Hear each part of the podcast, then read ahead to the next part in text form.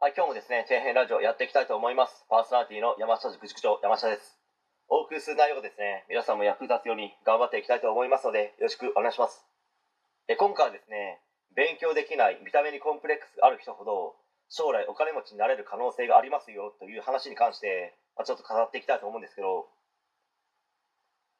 まあダイエットがですね、一番わかりやすいのかもしれないですけど、例えばですね、昔は体重が100キロありましたけど、頑張って体重が半分の50キロになりましたと。まあ、そして、その証拠の画像や映像がありますとなった時に、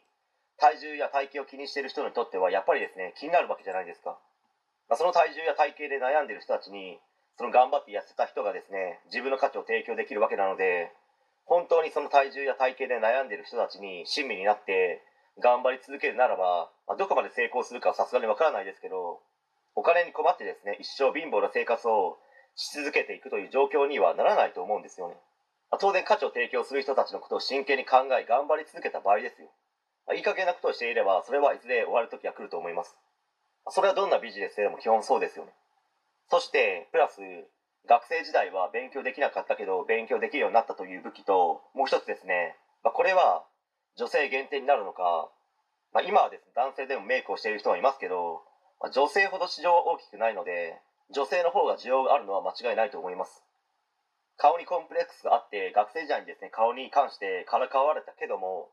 メイクの技術を手に入れて誰でもですねそれなりに美人になれるメイクの技術を手に入れたならば、まあ、社会に出た時にですね合計3つの武器が使えるわけですよね。学生時代はですねやっぱりヒエラルキーとかあるので、まあ、男性ならばイケメン勉強ができる運動もできる人は、まあ、ヒエラルキーのトップですよね、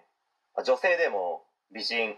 可愛い勉強ができる運動ができる人は、まあ男性と同じく学校の中のヒエラルキーではトップですよね、まあ、肩や逆の人はですね結構辛い思いをすると思うんですよ。けど将来的にはですね頑張ることによってマイナスだと感じていたものがプラスになり、まあ、その価値を欲しい人にですね提供することによって、まあ、人によってはですねもしかしたら大成功するかもしれないんですよ。もしこの話を聞いて自分に当てはまっていると感じたならば、まあどうですか？やってみませんか？という話なんですよ。年齢は若ければ若いほど有利ですけどある程度年を取ってるからといって別に絶対に無理というわけではないので、まあ、頑張ってみる価値はあるかと思いますね。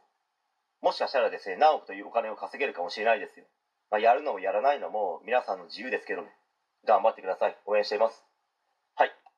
え今回は以上になります。ご視聴ありがとうございました。できましたらチャンネル登録の方よろしくお願いします。